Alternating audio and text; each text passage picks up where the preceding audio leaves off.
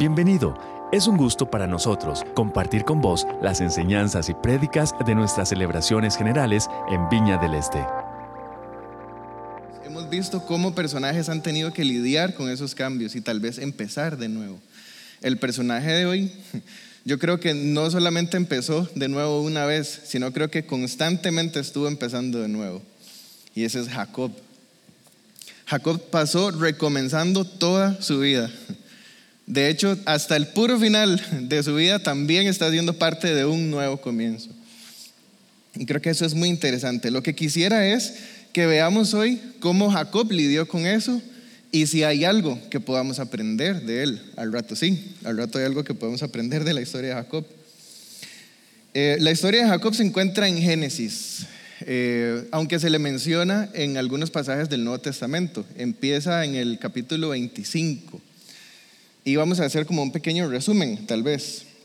Vamos a ir a Génesis 25, 19.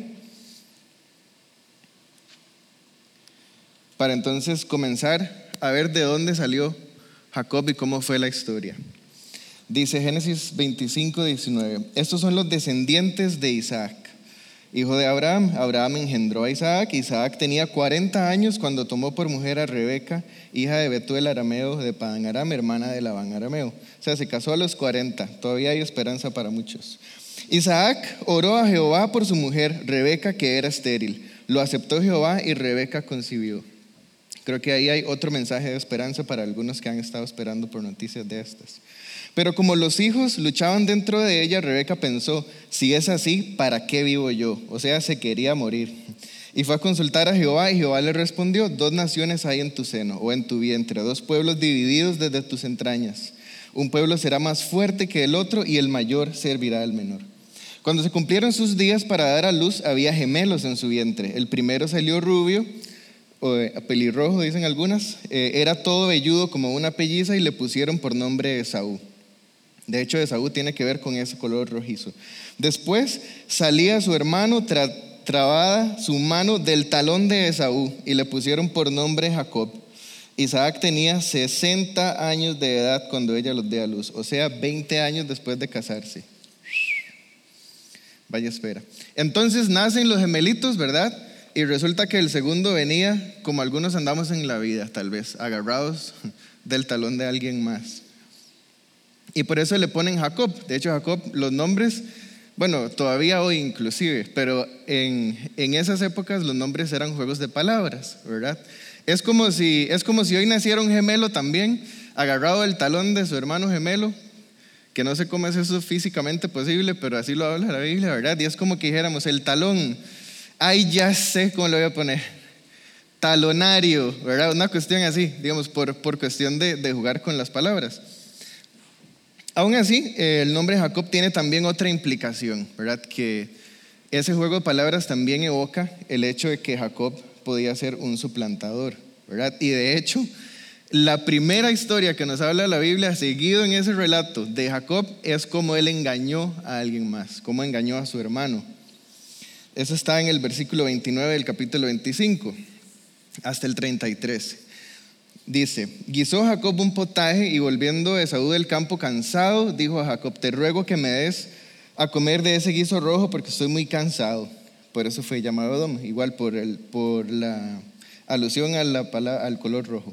Jacob respondió, véndeme en este día tu primogenitura, la astucia de Jacob. Entonces dijo Esaú, me estoy muriendo. Otras traducciones dicen, yo vivo al borde de la muerte, porque era un cazador. ¿Para qué pues me va a servir la primogenitura? Dijo Jacob, júramelo en este día. Y él se lo juró y vendió a Jacob su primogenitura. Y la historia de Jacob continúa con un montón de cosas. No solo engaña a su hermano, sino que después engaña a su papá, engaña a Isaac, tiene que huir porque su hermano lo va a matar. Después tiene que trabajar en algo parecido a lo que sería hoy tal vez un marido de alquiler, porque entonces tiene que trabajar para que su pago sea su esposa, ¿verdad? De hecho, la palabra que se usa ahí para, para contrato o para el trabajo es básicamente alquiler, entonces por eso me pareció muy interesante. Después su suegro lo engaña, o sea, no solo él engañó, sino que se le vuelve la tortilla, ¿verdad? Y entonces ahora lo engañan a él. Y entonces la esposa por la que él trabajó siete años de, resulta que le dieron otra. Y entonces eh, Jacob se enoja, ¿verdad? ¿Y cómo es el asunto? Entonces ahora tiene que trabajar otros siete años más por la otra. Después de esto, él tiene que huir. Después su esposa Raquel también le miente y le miente a todo el mundo porque se lleva todos los ídolos de su padre en el campamento. Después su suegro llega, ¿verdad? Y se hace un despelote y después no pasa nada, es rarísimo. Y después se plantea un reencuentro con su hermano al que, con el que se había enojado, como toda una novela, ¿verdad? De en medio de esto, él se pelea con Dios, se reencuentra con su hermano y le vuelve a mentir a su hermano porque le dice, vamos juntos, y no, agarra y se desvía y se va para otro lado. Después de eso, agarra y limpia la casa, quita todos los ídolos, después pierde su esposa, después sus hijos le mienten, venden a su hijo favorito y, tienen que pasar más de 22 años para reencontrarse con él y después moverse a Egipto. Qué vida, ¿verdad? Es yo digo que es como para una serie de Netflix, ¿verdad? Y eso que no profundiza en algunos detalles, porque ahí en medio de todo eso hay violaciones, hay matanzas, hay amores prohibidos, ahí hay de todo. Interesantemente, así como Jacob tuvo que lidiar con cambios, nosotros también lo hacemos hoy en día. Tal vez nuestra historia no es tan, tan enredada, o tal vez sí. Y de nuevo, algunos lidiamos bien con eso, otros tal vez no lidiamos tan bien con eso. Entonces, como les decía, creo que tal vez hay dos tipos de cambios, ¿verdad? O, por lo menos para estos efectos. Unos que nosotros provocamos y otros que simplemente nos llegan y tenemos que ver cómo bailamos con ellos. Creo que hoy en día estamos viviendo probablemente uno de los más grandes cambios que nos pudiésemos imaginar. ¿verdad? Llega la pandemia y quiero que veamos cómo algunos países respondieron al confinamiento. Hay una imagen por ahí y vean que la rayita negra que está como del lado izquierdo es el, es el día que se encontró el primer caso. Y las otras que son de colores es cuando los países comenzaron a cerrar. Ahí pueden ver el caso nuestro, de segundo de abajo para arriba. No pasaron ni 15 días desde el primer caso hasta que se comienza a cerrar todo. Y ese es un cambio muy abrupto para la sociedad. Y este cambio provoca otros cambios. El tráfico, por ejemplo, bajó impresionantemente en las ciudades eh, más grandes del mundo. De hecho, vean, la, crucecita es como la fecha en la, en la que también se dieron los cierres y vean el cambio abrupto en el tráfico. ¿Verdad? Se despejaron las calles, la gente dejó de pasear y tal vez no todos los cambios son, son tan malos, algunos sí son buenos. Podemos ver la contaminación en Wuhan esas son esas manchas rojas que se ven ahí. Así estaba en enero y en marzo del 2019 y en enero cuando se comenzó el confinamiento en Wuhan, vean cómo cambió la contaminación. Y podemos ver otro caso como Italia, ¿verdad? Que aquí nos ha llegado muchas noticias de Italia. En Italia también, vean para marzo del 2020 cómo bajó impresionantemente la contaminación. Y quería preguntarles, ¿cómo les ha ido a ustedes con el cambio? A mí, algunos sí han sido fáciles, otros no tanto. Aún, aunque les estoy diciendo que soy una persona que está acostumbrado a cambiar. Pero hay algunos a los que no me acostumbro. Y con sinceridad hay algunos a los que me resisto a acostumbrarme. Pero entonces, ¿cómo lidiamos con esto? ¿Cómo lidiamos con el cambio? ¿Estamos regresando o queremos regresar a la presencialidad como iglesia a partir del mes de febrero? Pero todo es diferente, ¿verdad? Ya no todo es igual. Y muy probablemente nunca lo va a hacer, ¿verdad? De hecho, no sé si se acuerdan, pero como el 21 de agosto del año pasado, la OMS dijo, tranquilos todos, que en dos años salimos de esto. O sea, nos falta más de año y medio todavía, según, según, los, según ellos. Esperemos a ver cómo va a salir todo. Y a pesar de que la historia de Jacob fue hace miles de años, yo creo que hay cosas que podemos aprender de él. Hay algunas situaciones que pueden ayudarnos hoy en día. Y me quiero enfocar principalmente en tres cosas que Dios ha estado hablando muy fuerte a mi corazón al leer y estudiar la historia de Jacob. Tres cosas. Y antes de llegar a esto, quisiera que oráramos, que dispongamos nuestro corazón para que el Señor hable en nuestros corazones, para que el Señor escriba en ellos lo que Él quiere escribir hoy. Señor, queremos estar atentos a lo que nos quieres decir hoy. Ahora cantábamos, Señor, que sos un Dios vivo, tu palabra es viva y tu palabra nos marca, Señor. Sé vos hoy, Señor, marcando nuestros corazones de la manera en la que vos los querés marcar. Sé vos trayendo, Señor, esperanza y algo fresco a nuestro corazón. Enseñanos, Señor, cuál es nuestro propósito en vos, Señor. Hacia dónde nos querés llevar. Gracias, Señor.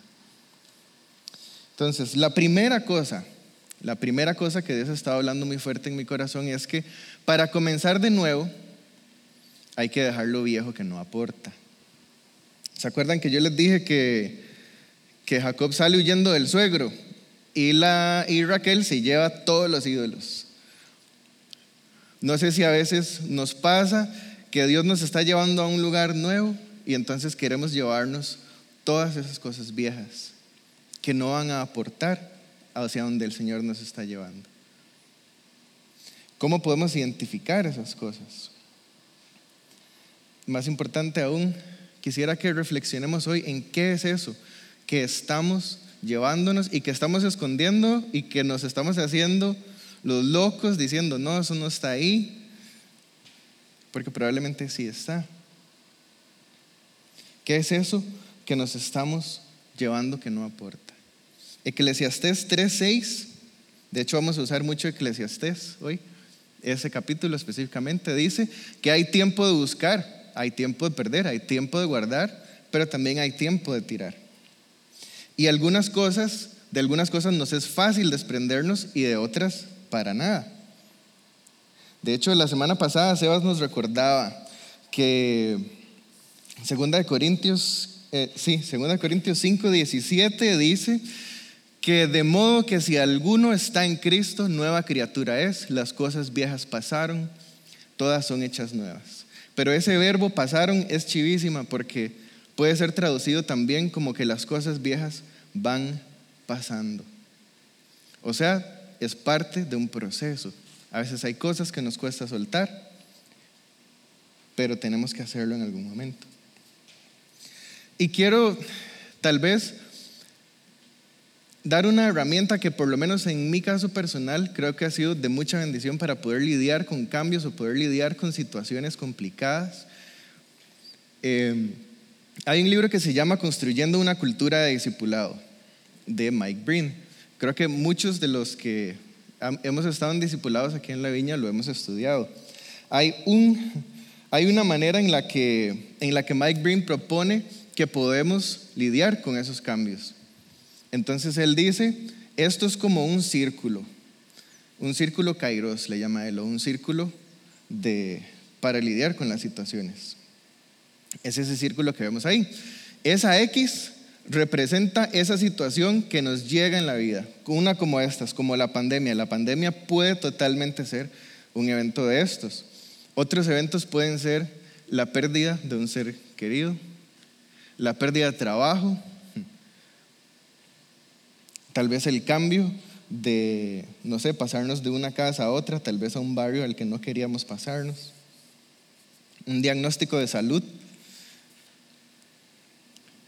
es difícil de digerir. Aunque también podrían ser momentos buenos. Lo cierto es que esto creo que es una muy buena ilustración. Esa X es ese evento y entonces entramos en un, en un ciclo, en un ciclo o en un círculo, perdón, donde empezamos a ver cómo lidiamos con la situación. La primera mitad del círculo nos dice, y la idea es preguntarnos qué es lo que Dios nos está diciendo. ¿Qué nos está diciendo Dios? Y hay tres herramientas para eso. La primera herramienta que nos propone Mike Breen en este libro es observar. Entonces, tenemos la situación y debemos observarla. ¿Qué es lo que está pasando? Segundo, reflexionar. ¿Qué, ¿Qué, está causando esto en mí? ¿Qué es lo que Dios está hablando a mi corazón a través de esto? ¿O qué es lo que Dios puede trabajar en mí? Y la tercera es discutir, o sea, necesitamos ayuda. Muchas veces en estas situaciones no vamos a lograr hacerlo solos. A muchas personas no les gusta compartir sus cosas privadas porque no les gusta exponer su vida. Pero creo que Dios ha entrenado, ha capacitado personas que pueden estar cerca de nosotros, que tienen herramientas para ayudarnos a lidiar con estas cosas. Necesitamos discutir, necesitamos hablar de cómo nos sentimos, necesitamos hablar de lo que creemos que Dios nos está diciendo. Y aquí es donde viene la segunda parte del círculo. La segunda parte del círculo es la pregunta más bien, ¿cómo voy a responder yo a esto? Y también tiene tres partes. La primera parte es un plan. De hecho, con esta persona que nos está ayudando podríamos idear un plan de cómo salir de esa situación. Después necesitamos rendición de cuentas, necesitamos a alguien que nos acompañe, que nos diga cómo te va con esta parte del plan. Me acuerdo que tenías una conversación difícil con alguien en este plan, cómo te fue con eso, cómo te puedo ayudar. Y lo cierto es que necesitamos ese tercer paso que viene ahí, que es actuar. Necesitamos poner en práctica ese plan. Debemos tomar esa decisión de salir adelante.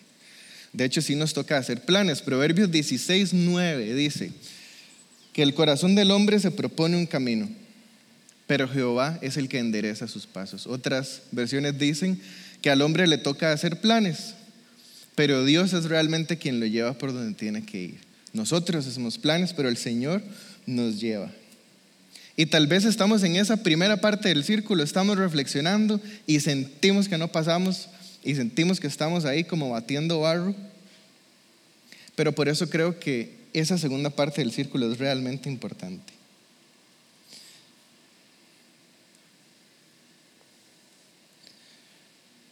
El segundo punto que Dios ha estado hablando muy fuerte a mi corazón es que en los nuevos comienzos muchas veces debe haber reconciliación. De nuevo, tal vez a veces estamos en esa segunda parte o en esa primera parte del círculo reflexionando y nos damos cuenta que no es algo lo que nos estamos queriendo llevar, sino tal vez un resentimiento con alguien o una situación con alguien que no hemos querido trabajar. Y lo cierto es que a través de los evangelios Jesús está muy enfocado en que nosotros podamos reconciliarnos entre nosotros de hecho, hay un pasaje que habla y dice, si usted va a traer su ofrenda y tiene algo contra alguien, déjela ahí. O sea, Dios le está diciendo, Jesús le está diciendo, para mí su ofrenda no es importante, sino el hecho de que usted se lleve bien con alguien. Vaya, arréglese con esa persona y después sí, está bien, todo bien, puede venir. Entonces, para Jesús es prioridad reconciliarnos unos con otros. Y creo que este es el punto con el que Dios más ha estado como machacando mi corazón.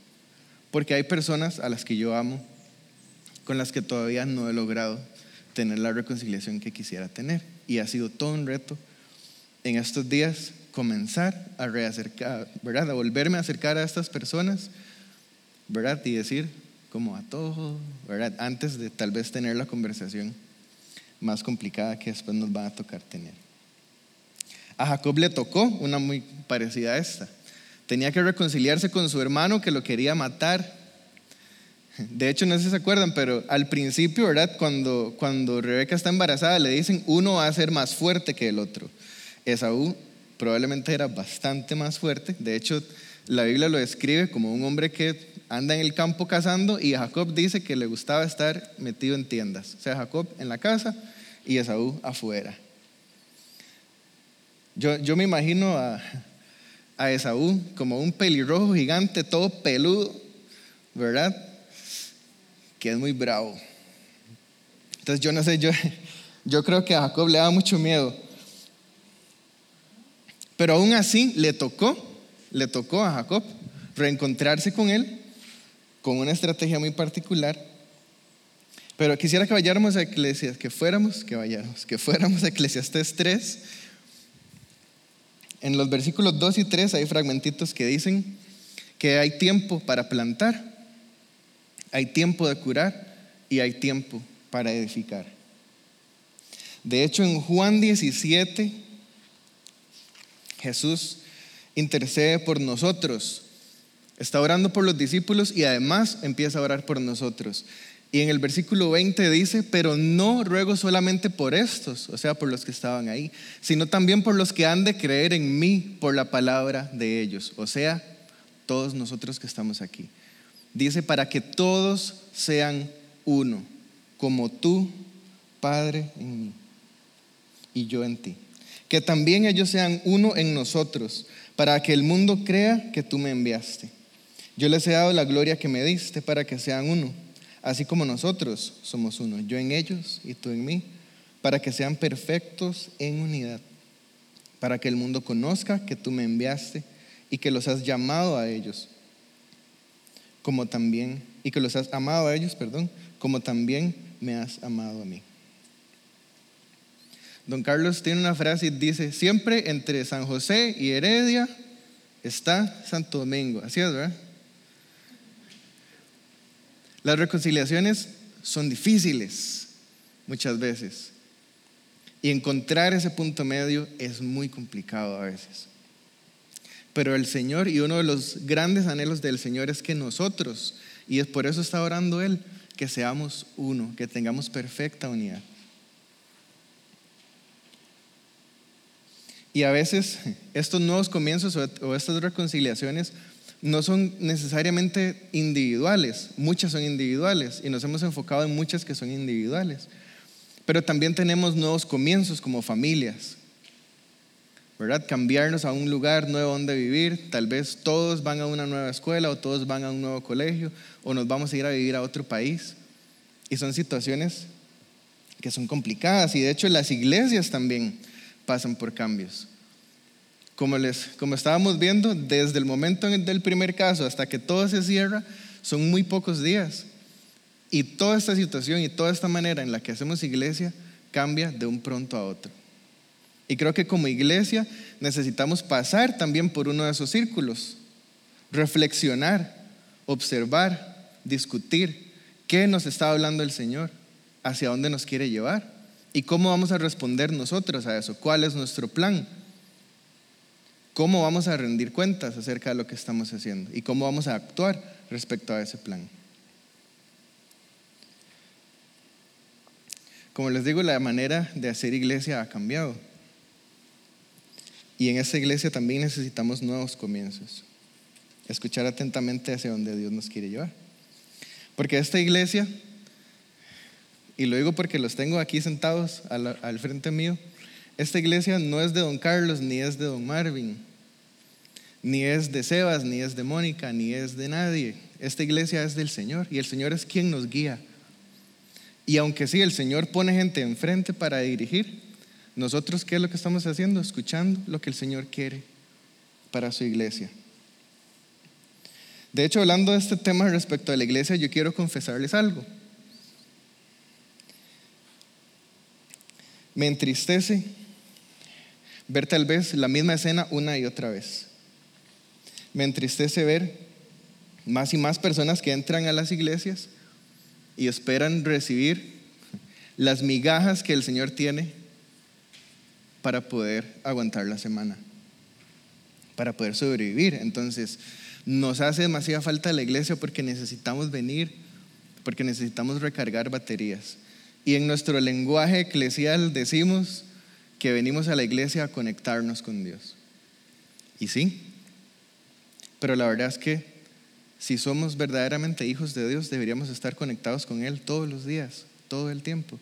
Y que esto sea una fiesta de conexiones, ¿verdad? No sé si me explico. Pero la sociedad y la misma manera en la que la vida nos lleva, nos ha hecho enfocarnos en que venimos aquí a que el Señor nos dé un poquito de gas para ver si llegamos al próximo domingo.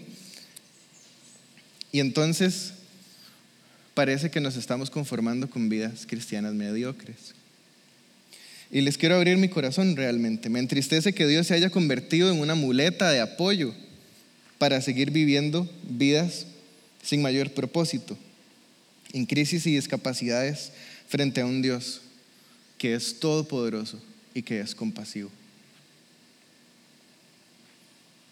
No ignoremos las confrontaciones que el Señor nos hace día a día. Probablemente lo más triste es que nos estamos conformando con un milagro momentáneo en lugar de una vida de desarrollo integral, porque eso es lo que Dios quiere hacer con nosotros. Hemos intercambiado la enormidad del reino de Dios por una, por nuestra comodidad, que puede ser insignificante o pequeña. Y creo que como iglesia necesitamos comenzar de nuevo, necesitamos retomar el llamado real que Dios nos ha dado, llevar a las personas a reconciliarse con Dios y reconciliarnos entre nosotros. Buscar esa unidad por la que está orando nuestro Señor Jesús. A veces pareciera más bien que estamos buscando competir entre iglesias, por quién tiene más, por quién suena mejor, cuál es la feligresía más fiel. Pero la verdad es que el reino de Dios es más grande que eso. No intercambiemos la enormidad del reino de Dios por insignificancias como estas.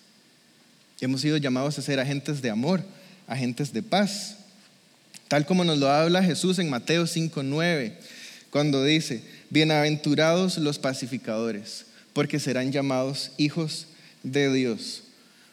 Seremos llamados hijos de Dios. Y esto me lleva entonces a hablar del tercer punto, que es nuestra identidad en Dios. Los nuevos comienzos muchas veces nos llevan a encontrar quiénes realmente somos en Dios.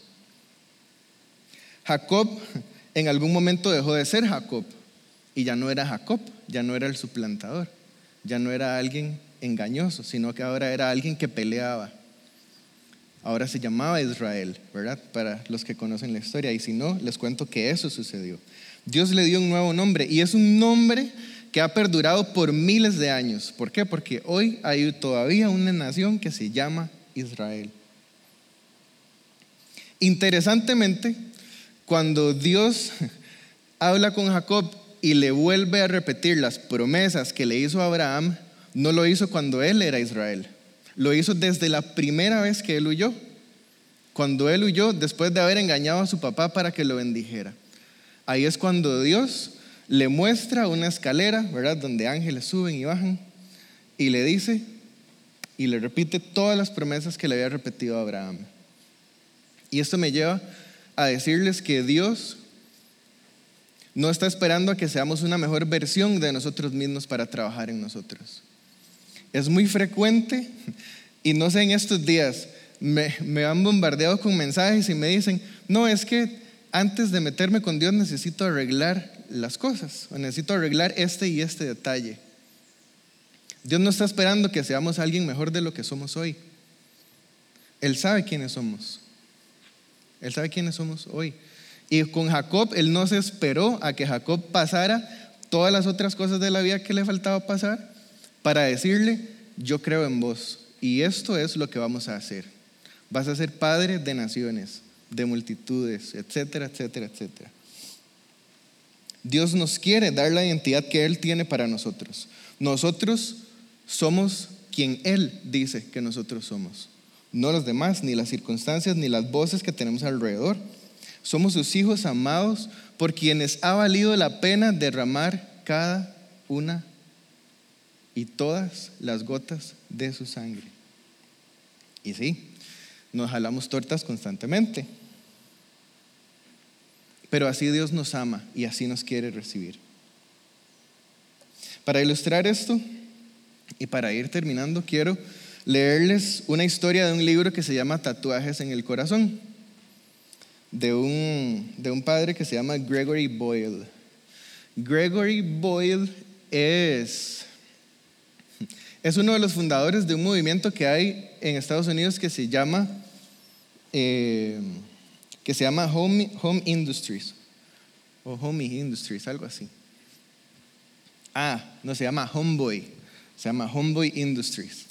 Homeboy Industries es un ministerio, porque sí lo es, que se ha dedicado a sacar pandilleros de las calles. Entonces, este señor, este padre, no es solamente padre de una iglesia, sino que él anda en la calle también. Él conoce a los pandilleros no desde que entran a la iglesia, sino desde que están en la calle y se los conoce a todos por nombres. Y ese libro es una compilación de historias, muy chiva. Y se sabe los nombres de todos. Por ahí hay alguien que se llama Scrappy, ¿verdad? Apodos muy interesantes. Este, esta, esta entidad ha hecho un trabajo súper interesante, pero más allá de todo, lo que me llama la atención es que siempre hay un tema de identidad, donde cada uno de estos pandilleros entiende que no necesita ser mejor de lo que es hoy, sino que encuentra su identidad en Dios en ese momento, en las circunstancias en las que está. Y esta que les voy a contar es la historia de César.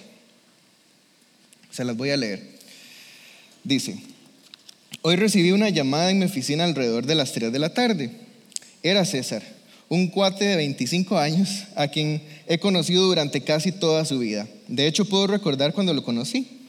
Era un niño pequeño de Pico Gardens durante el temor del terremoto de 1987, cuando los proyectos se convirtieron en una ciudad de carpas. Me llama porque acaba de cumplir una condena de cuatro años en prisión. El terremoto era el menor de los problemas de César. Se había unido a la pandilla local, pues no había nadie que pudiera controlarlo. César había pasado más tiempo en prisión que afuera. Hablamos por teléfono y me dice frases breves. Me dice, es bueno estar aquí afuera. Me gustaría verte. Pero déjame llegar al grano.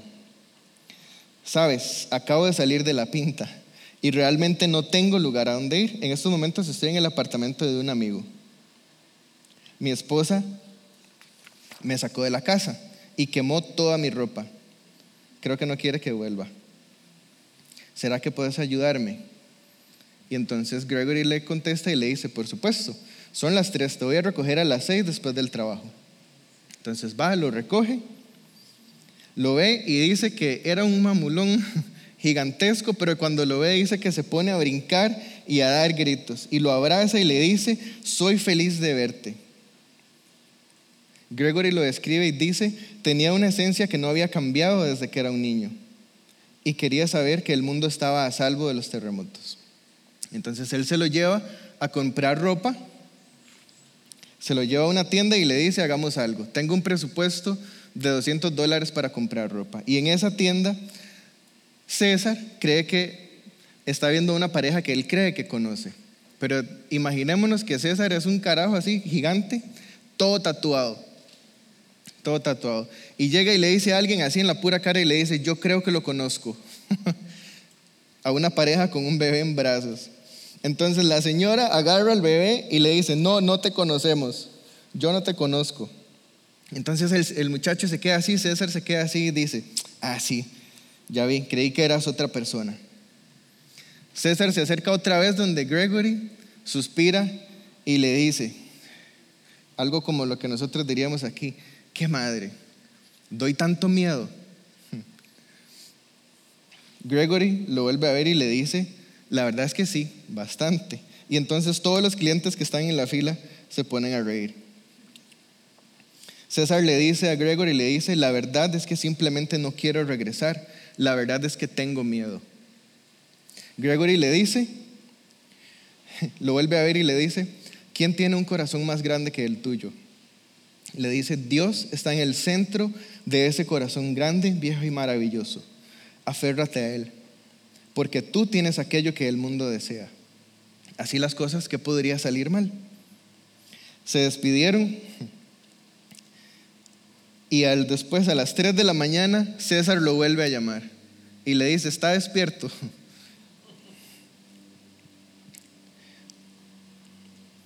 Entonces César toma un momentito de silencio y le dice, ¿verdad que usted sabe que usted ha sido como un padre para mí desde que yo era un niño pequeño? Se queda callado y con una voz entrecortada le dice, he sido tu hijo. Y Gregory le contesta, Claro que sí. Entonces César dice, eso creí.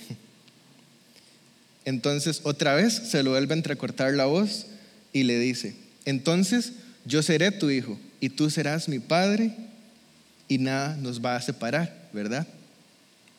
Y Gregory le dice, así es. En la mañana, César descubre no, no lo que es tener un padre, sino César descubre que él es un hijo que vale la pena tener. Él es un hijo que vale la pena tener. De nuevo, Dios no está sentado esperando a que solucionemos nuestros problemas para que nos acerquemos a Él. Me ha impresionado la cantidad de personas, como les dije, que han llegado estos días y me dicen, no, yo no puedo servir más porque necesito poner en regla mi relación con Dios. Y es una intención muy linda. Pero Dios no está esperando perfección de nosotros. De hecho, nuestras debilidades y nuestras imperfecciones son las que hacen que el Señor pueda trabajar en nosotros. Dios no quiere trabajar con una versión futura de nosotros. La esencia de quiénes somos hoy, Él nos la dio. Él nos conoce y Él sabe quiénes somos.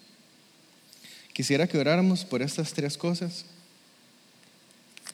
Si usted está ahí hoy en casa y siente que Dios lo está llevando para un nuevo comienzo y hay cosas que usted se quiere llevar, entrégueselas al Señor. Si hay gente con la que usted necesita reconciliarse, quisiera que tome un momento ahorita para reflexionar y decirle al Señor, ¿con quién estoy agarrado que necesito reconciliarme?